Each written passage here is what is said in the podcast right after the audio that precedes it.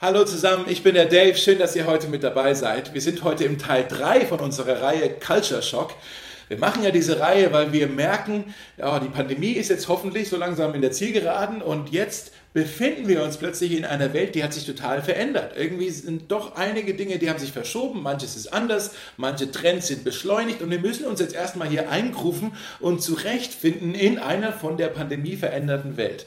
Und das fühlt sich so an wie so ein Kulturschock. Ja? Auf der einen Seite, oh, das ist spannend hier, das finde ich ja eigentlich gar nicht so schlecht. Auf der anderen Seite, das irgendwie irritiert mich das oder das verstehe ich noch nicht so ganz.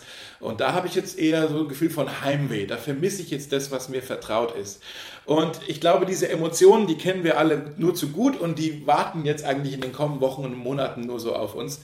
Und deshalb ist es wichtig, dass wir einfach auch Sachen benennen können, was ist jetzt hier ein bisschen anders, dass wir da aufmerksam sind. Aber es geht eigentlich noch um mehr als nur um das Benennen und um das Aufmerksamsein, denn wir wollen ja vor allem uns in dieser Reihe die wichtige Frage stellen, so was heißt denn all das jetzt für uns als Gemeinde? Wenn sich hier die Stadt und die Welt so verändert hat, was was bedeutet das denn für uns? Was ist denn jetzt unser Auftrag? Was hat denn Gott mit uns vor? Ähm, und diese Fragen, denen wollen wir uns stellen in diesen Wochen. Und vor zwei Wochen haben wir angefangen. Da hatten wir das Thema Neuland betreten, äh, dass es für uns als Gemeinde jetzt eigentlich nur noch eine Richtung gibt und das ist nach vorne. Ja? letzte Woche haben wir dann über den ersten Kulturschock gesprochen. Wir wollen uns jetzt in jeder Woche einen anschauen. Äh, letzte Woche haben wir über das Thema Einsamkeit gesprochen, dass jetzt überall die Einsamkeit herrscht. Und wir haben auch gesagt, ja, Gottes Antwort auf die Einsamkeit schon immer, ist Familie. Und wir als Gemeinde, jetzt erst recht, wir sind berufen, eine Familie zu sein, in der einsame Menschen ein Zuhause finden. Das war letzte Woche. Ja? Heute geht es weiter mit dem nächsten Culture Shock, mit dem nächsten Trend. Äh, und das ist einfach erstmal, wenn ihr das aufschreiben wollt, ist, alle scheinen irgendwie überfordert.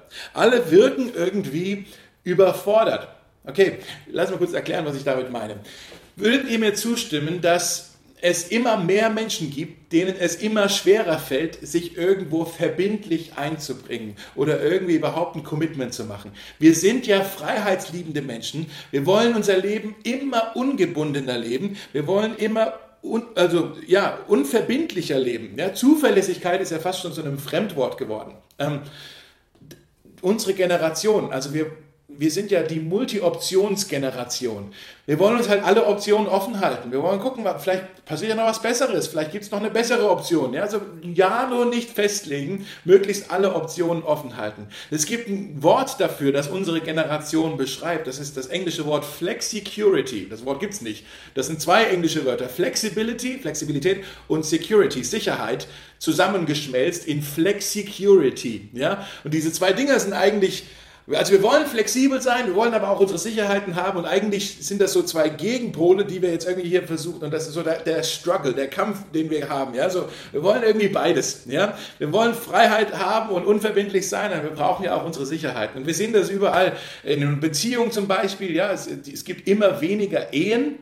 Ähm, immer mehr so diese Lebensabschnittspartnerschaften, ja, so, ah, du bist jetzt mal gut für eine Zeit, mal schauen, wie lange es hält, aber ja, nicht festlegen, vielleicht kommt ja mal noch eine bessere, ja, oder wir sehen es auch auf der Arbeit, jetzt wenn der Arbeit, also während der Pandemie mussten wir alle im Homeoffice sitzen oder viele von uns und haben so dieses Working from Home gemacht, aber jetzt wird aus Working from Home plötzlich Working from Anywhere, du kannst von überall aus arbeiten, ja, es gibt immer mehr Branchen, in denen dein Chef vielleicht zu dir sagt, ja, hey, solange du mit mir zoomen kannst, ist mir eigentlich egal, ob du hier bist äh, im Büro oder zu Hause oder sonst wo bist, solange du dann deinen Laptop dabei hast, läuft. Ne? Und dann gibt es jetzt die Digitalnomaden, nennt sich das. Ähm, die halt dann sagen, ja cool, dann packe ich meine Sachen und fahre zum Strand und arbeite dort, ja. Also diese, dieses flexibel sein, ja, auf, auf der Arbeit, auch in der Uni. Es gibt die Zahl der Uni-Abbrecher ist so hoch wie nie zuvor.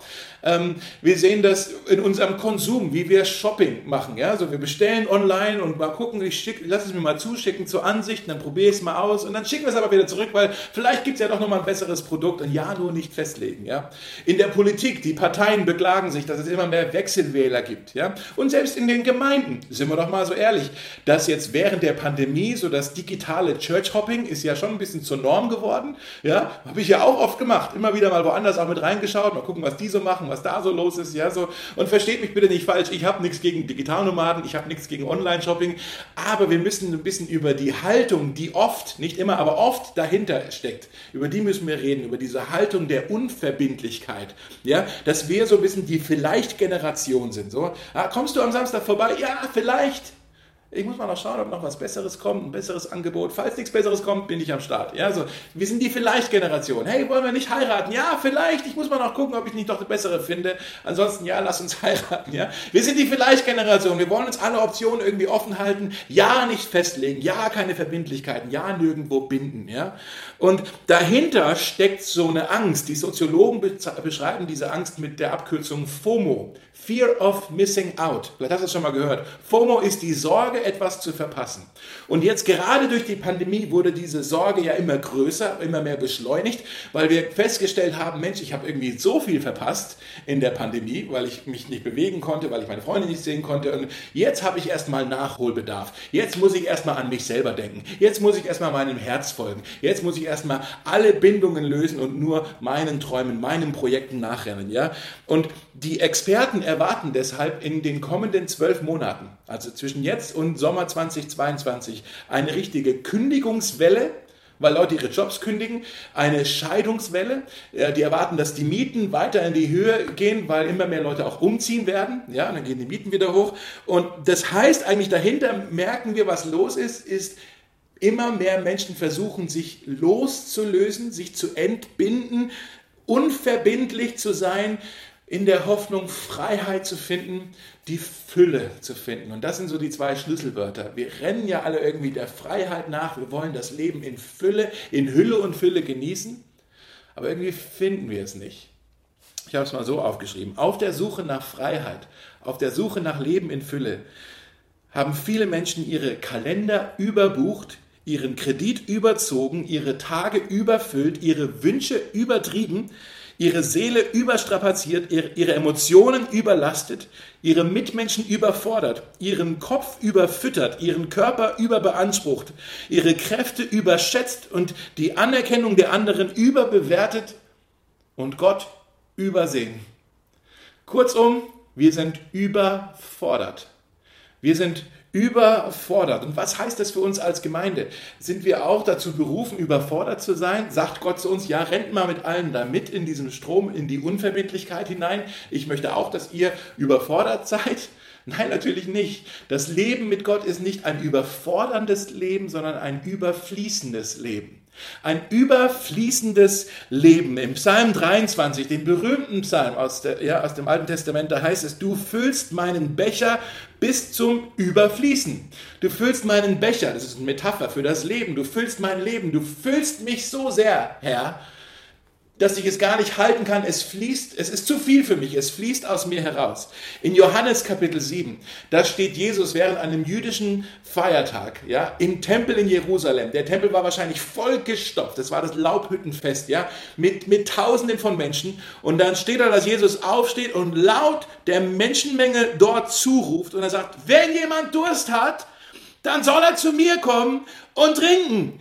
Wer an mich glaubt, aus dessen Innersten werden Ströme lebendigen Wassers fließen, wie es in der Schrift heißt. So hat Jesus das gerufen im Tempel. Wenn ihr an mich glaubt, werdet ihr das Leben in Fülle, in Hülle und Fülle finden. Wenn ihr an mich glaubt, und das ist hier der, der Schlüsselsatz in dieser Formulierung, wer Jesus vertraut, wer an ihn glaubt, nicht nur Dinge über ihn Bescheid weiß, sondern ihm vertraut, sich mit ihm verbunden weiß, der wird von ihm so erfüllt werden, dass Ströme des lebendigen Wassers aus ihm herausfließen werden. Ja?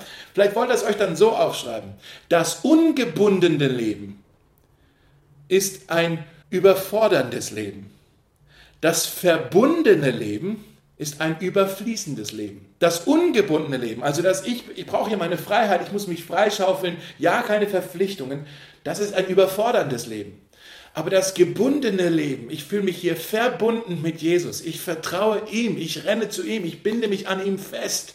Dieses verbundene Leben, das ist das überfließende Leben. Im Alten Testament sagt Gott im äh, Propheten Jeremia, er sagte, die Leute, die haben mich, die Quelle des lebendigen Wassers, die haben sie verlassen und haben sich stattdessen löchrige Zisternen gegrabt, die kein Wasser halten. Das ist ein krasser Absolutheitsanspruch hier von Gott, ne? dass er sagt, hey, ich habe die ganze Welt im Blick und ich sehe eigentlich hier nirgends eine Quelle wie mich. Eine Quelle wie mich werdet ihr nirgendwo finden, aber trotzdem meint ihr, ihr kommt ohne mich besser zurecht. Ihr wollt gar nicht euch an mich binden, ihr wollt lieber losgelöst sein. Aber ohne mich ist euer Becher, euer, euer Leben ist wie ein löchriger Brunnen, wie eine löchrige Zisterne. Da wird nie überfließen, da wird es immer nur rausfließen, nie rüberfließen. Deshalb sagt Gott, kommt zu mir, findet das Leben in Hülle und Fülle, findet es bei mir, ich bin die Quelle. Jesus sagt das Gleiche nochmal in dem Bibeltext, den wir uns heute angeschaut haben, in, in Johannes Johannes 10, da sagt er, ich aber bin gekommen, um ihnen das Leben in ganzer Fülle,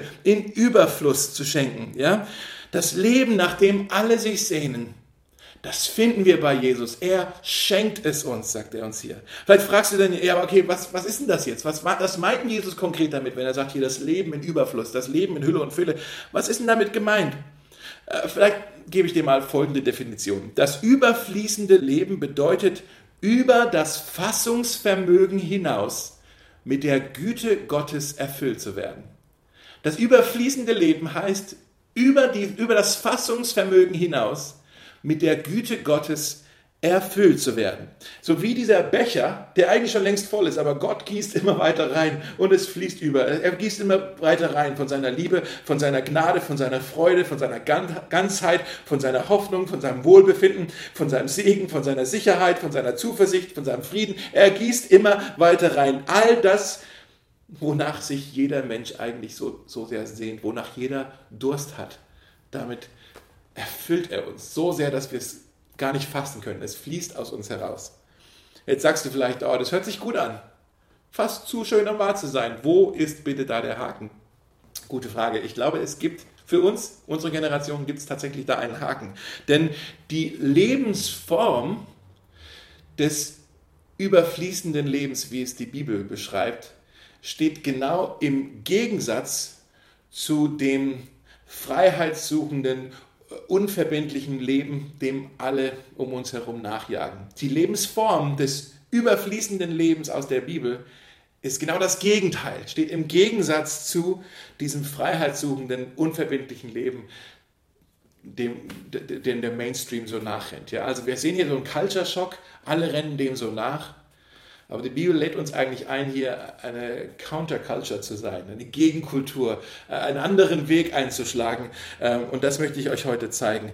Äh, ich zeige euch heute drei Merkmale des überfließenden Lebens und drei Entscheidungen, die wir treffen können. Aber das sind alles drei Entscheidungen, die sind entgegen dem Trend, dem alle nachgehen. Das müssen wir kapieren. Wenn alle hier mit, rennen wir da hinterher? Ist das auch das, was Gott für uns hat? Oder schlagen wir in eine andere Richtung ein. Ich zeige euch das mal. Das erste Merkmal ist, das überfließende Leben ist ein abhängiges Leben.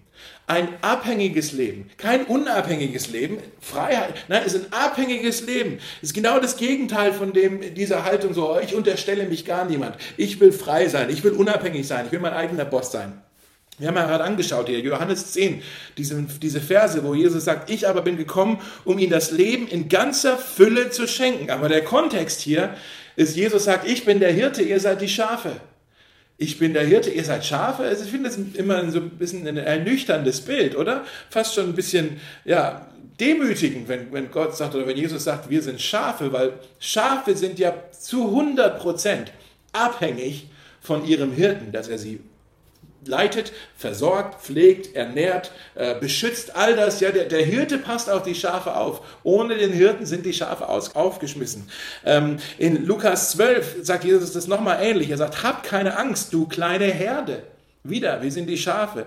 Und jetzt aber noch zwei weitere Bilder. Denn der Vater hat beschlossen, dir sein Königreich zu schenken. Wer ist Gott? Er ist Hirte, Vater, König.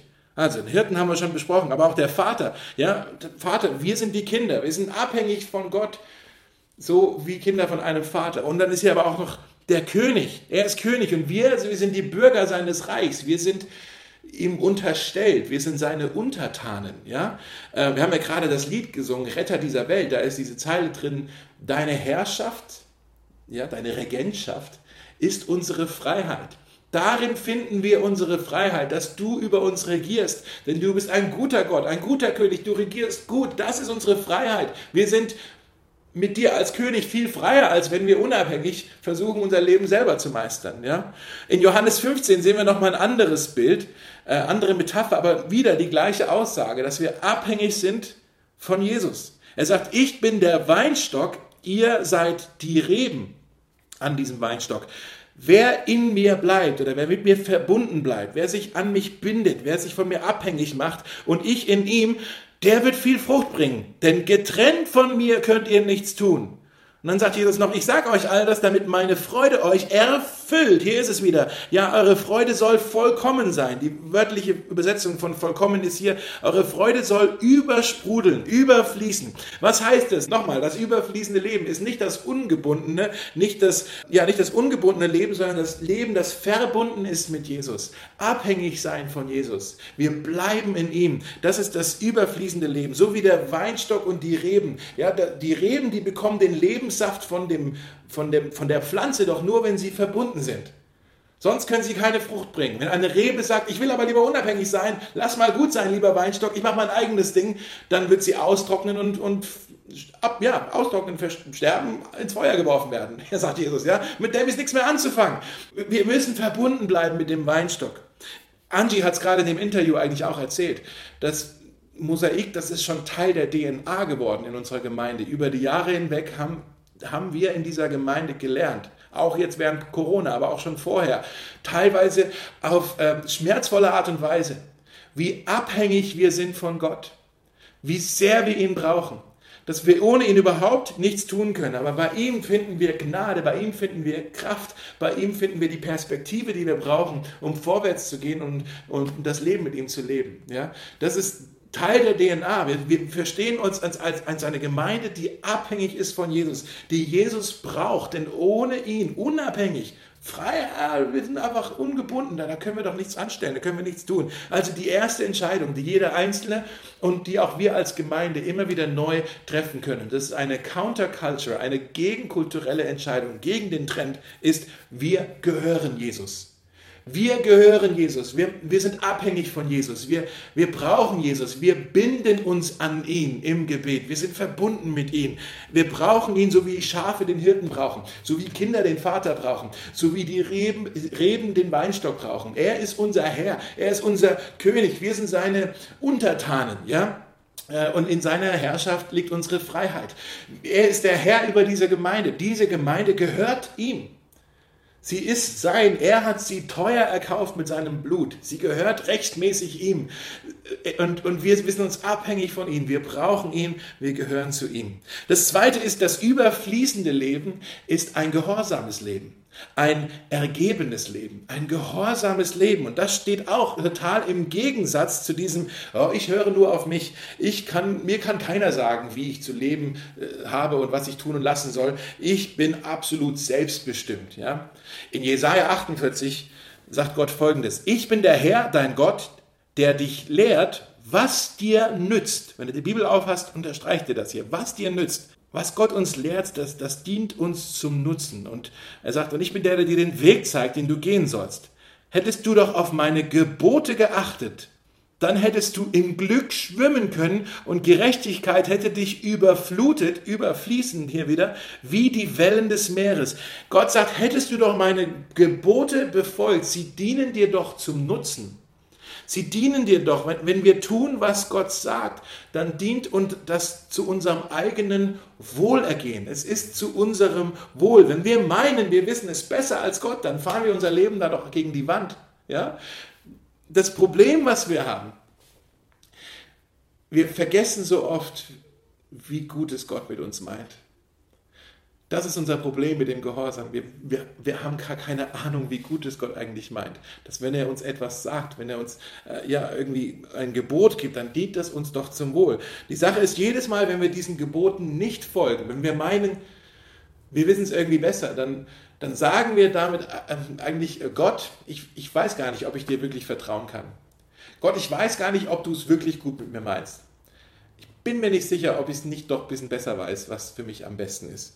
Hast du da schon mal drüber nachgedacht? Wenn, wenn Gott zu uns sagt, hey, hier sind meine Gebote, ich möchte, dass ihr so mit euren Mitmenschen umgeht, dass ihr so mit eurem Besitz umgeht, mit eurer Gesundheit, mit euren Beziehungen, mit Sex, mit eurer Zeit, mit Arbeit, so möchte ich, dass ihr lebt dann will er uns doch damit das Leben nicht schwer machen, er will uns das Leben damit leichter machen. Es dient uns zum Wohl, es ist uns zum Nutzen. Wenn wir gehorsam sind, dann geht es uns gut. Das lohnt sich. Diese Gebote sind zu unserem Wohl. Ich habe überlegt, ob ich das jetzt das Folgende erzählen soll oder nicht. Bin mir immer noch unsicher, aber ich mache es jetzt einfach. Die letzten ähm, eineinhalb Jahre ungefähr waren für mich, aber auch glaube für Jenny und mich aber für mich, ich rede jetzt mal nur von mir, schon so emotional nicht so einfach. Äh, und hat jetzt auch gar nichts mit Mosaik zu tun, sondern eher mit dem Kram, der davor noch so passiert ist. Ja? Ihr wisst, dass Ende 2019 äh, sind wir aus der Gemeinde, die wir da noch geleitet haben, äh, da ging die Reise dort zu Ende. Und ähm, dass so Veränderungen, ja, oder so, ja, das da dann rauszugehen aus so einer Verantwortung, das ist ja nie leicht, ja, das irgendwie dann auch Freunde und Familie, Familie, ja, irgendwie ist ja Familie geworden über die Jahre und das da so zurückzulassen, ist schon irgendwie auch heftig und brutal und ähm, da waren aber auch dann in, diesen, in dieser Transition, ja, waren so ein paar Situationen, die waren einfach ein bisschen unschön. Ähm, manche auch ein bisschen verletzend, einfach ein bisschen, manche Sachen blöd gelaufen, ein bisschen enttäuschend gelaufen. Ich glaube, ich bin jetzt drüber weg, tatsächlich. Ähm, aber ich muss ehrlich zugeben, ich habe da lange mit ähm, Frust und mit, ähm, ja, mit Bitterkeit auch zu kämpfen gehabt. Ja? Und ich habe aber auch gespürt, dass Gott zu mir gesagt hat, hey Dave, lass das los. Äh, du musst das vergeben das frisst dich sonst auf. Dir zuliebe, lass es los. Ja? Und ich wollte aber nicht. Ich habe gesagt, ja, ja, nee, nee, ich lasse noch nichts los hier. Ich will hier noch gefrustet sein. Ich will hier noch irgendwie Recht haben. Ich will, es wäre ja sonst unfair. Ja, ich, irgendwie steht mir doch jetzt zu, mich hier ein bisschen drüber zu ärgern. Ja, und ich wollte das irgendwie nicht loslassen. Und dann Gott immer wieder, dir zum Wohl, hör auf mein Wort. Sei mal hier gehorsam und lass das mal los. Du musst das vergeben, abhaken. Ja. Und dieser Prozess des Vergebens ging tatsächlich länger, als ich erwartet hätte. Also ich habe da echt eine lange Zeit eigentlich mit. Ich glaube, jetzt ist es verheilt, jetzt ist es gut. Aber ich habe da lange mit rumgemacht, wenn ich jetzt wieder ehrlich mit euch bin. Ähm, und jetzt im Nachhinein kann ich aber sagen, oh Mann, hätte ich das doch mal früher gemacht. Ja? Oder Gott, du hattest recht. Ja? Dieser, dieser Frust, den ich da geschoben habe, diese Bitterkeit hat sich ja überhaupt für niemand gelohnt. Ja, auch für mich selber nicht. Was hat es mir denn gebracht? Gott, deine Wege sind ja wieder so viel besser. Dein Plan wäre schon vorher so viel besser gewesen. Warum habe ich denn nicht auf dich gehört? Seht ihr das, wenn wir seinen Geboten folgen, dann dient uns das doch nur zum Nutzen. Er will uns damit doch nicht ärgern, er, er will, er will uns damit verwöhnen. Ja, er will uns das überfließende Leben schenken und das finden wir im Gehorsam, wenn wir seinen Wegen folgen. Und das ist die zweite Entscheidung, die jeder Einzelne, aber auch die wir als Gemeinde immer wieder treffen müssen. Und die ist auch entgegen dem Trend, dass wir sagen, wir gehorchen Jesus. Wir gehören Jesus und wir gehorchen Jesus. Auch wenn jeder denkt, er weiß besser, was du. Nee, wir unterstellen uns Jesus. Wir, wir sind hier ergeben, wir gehorchen ihm. Wir sind gerne bereit, seinen Geboten und seinen Plänen, seinen Wegen zu folgen. Nicht nur, wenn es halt Sinn ergibt. Ne? Wenn, wir, wenn Gott was sagt und wir sagen, ja, das macht Sinn, dann machen wir das ja. Das ist nur Zustimmung, das ist nicht Gehorsam. Gehorsam auch, wenn es mal unangenehm wird, wenn es irgendwie auch lächerlich erscheint, wenn es irgendwie herausfordernd ist, wenn es unlogisch ist, dann sind wir auch Gehorsam. Wir nehmen Jesus beim Wort, denn wir wissen, er ist doch vertrauenswürdig, er meint es doch so gut mit uns. Seine Wege sind gut für uns. Und das dritte noch, das überfließende Leben ist ein dienendes Leben. Das überfließende Leben ist ein dienendes Leben. Und wieder, das ist ja genau das Gegenteil von dem, ah, ich gehe jetzt hier mal meinen Weg, ich muss nur an mich selber denken, ich will jetzt hier keine äh, Verpflichtungen eingehen, ich will einfach nur frei sein. Was sagt denn die Bibel über die Freiheit eigentlich? Paulus schreibt darüber im Galaterbrief, Kapitel 5. Da sagt er, ihr seid zu einem Leben in Freiheit berufen, doch missbraucht diese Freiheit nicht als Deckmantel für ein selbstsüchtiges Leben. Mit anderen Worten, Freiheit für Christen bedeutet nicht, ah, ich kann ja jetzt machen, was ich will, sondern ihr seid nun frei, um einander in selbstloser Liebe zu dienen. Also Freiheit für Christen heißt, ich brauche nicht mehr an mich selber denken und an meine Wünsche. Nein, ich bin jetzt frei davon. Ich kann jetzt anderen dienen. In Römer 6 sagt Paulus es nochmal ähnlich. Ihr seid von der Sünde befreit worden und seid zu Dienern der Gerechtigkeit geworden. Jetzt kann ich tun, was recht ist, was richtig ist. Dem möchte ich mich jetzt verpflichten. Dem diene ich jetzt. Petrus schreibt das gleiche in seinem ersten Brief. Er sagt, ihr seid frei, um als Diener Gottes zu leben. Wir sind also Dienst und Freiheit gehört irgendwie zusammen. Und das ist das, was irgendwie, wenn man das heute jemand sagt auf der Straße, wie spinnst du, dienen ist ja voll die Verpflichtung. Ich will frei sein, lass mich in Ruhe. Nichts verpflichten hier. Ne? Aber ihr seid frei, um zu dienen. Das, das ist total entgegen dem Trend eigentlich. Das ist unsere Freiheit. Also die dritte Entscheidung, die wir treffen können, auch entgegen dem Trend ist, das erste war, wir gehören Jesus, das zweite war, wir gehorchen Jesus und das dritte ist, wir dienen Jesus. Wir dienen Jesus. Und jetzt fragst du vielleicht, ja, wie kann ich denn Jesus eigentlich dienen? Jetzt mal ehrlich, wie diene ich denn Jesus? Denn der ist ja hier, wenn dann nur, ich kann ihn ja nicht sehen, der ist ja, wenn dann nur im Geist anwesend. Ja, wie kann ich denn dem Geist, dem Geist Christi, dem Heiligen Geist irgendwie dienen? Wie soll das gehen? Ich kann ja nicht sehen, ich kann ja nicht anfassen. Hier ist der Schlüssel. Wir dienen Jesus, indem wir anderen dienen. Wir dienen Jesus, indem wir anderen dienen. Jesus hat das selber so gesagt. In Matthäus 25 beschreibt er das, ähm, dass wenn wir anderen dienen, wenn wir Durstigen etwas zu trinken angeben, wenn wir Hungrigen etwas zu essen anbieten, wenn wir Gastfreundschaft erweisen, wenn wir Verzweifelten Hoffnung weitergeben, wenn wir das tun, dann sagt Jesus, es ist so, als ob ihr das für mich getan habt. Dann ist es so, als ob ihr das für mich getan habt. Also wir dienen anderen und dadurch können wir Jesus dienen. Und jetzt fangen wir ja mit dem Gottesdienst, Restart, wieder ist übrigens das Wort drin, ne? Gottesdienst, ja, wir dienen einander, aber wir fangen ja an, uns wieder zu treffen für unsere Gottesdienste und ähm, es geht jetzt bald wieder los und da wollen wir ja nicht nur uns irgendwie halt, oh, schön, dass wir uns wieder sehen. Das ist natürlich das, auf was wir uns alle freuen. Aber wir haben ja dann auch diese krassen Möglichkeiten, dass wir hier Gastfreundschaft zeigen können, dass wir Hoffnung weitergeben können, dass wir verzweifelten Menschen dienen können.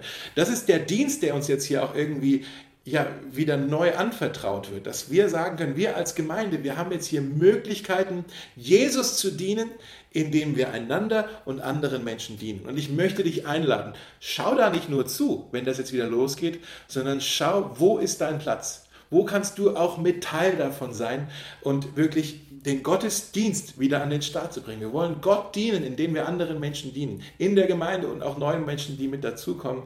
Ähm, das, das wollen wir gemeinsam machen. Da, da brauchen wir auch einander dafür. Das schaffen wir wenige sowieso nicht, sondern da packen wir jetzt alle wieder mit an. Wir wollen eine dienende Gemeinde sein. Jeder darf da mitmachen das ist das, was überfließen soll. Vielleicht hilft dir dieses Bild, ja, dass wir als Gemeinde, wir wollen kein Stausee sein, ein Reservoir, wo wir irgendwie den Segen Gottes nur horten und ansammeln, auch schön, ist ja für uns. Nein, wir wollen tatsächlich ein Fluss sein. Da soll was fließen. Da ist was in Bewegung.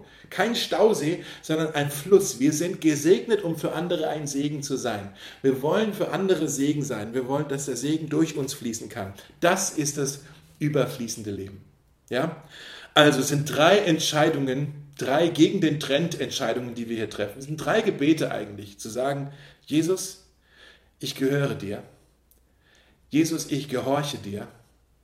Und Jesus, ich diene dir.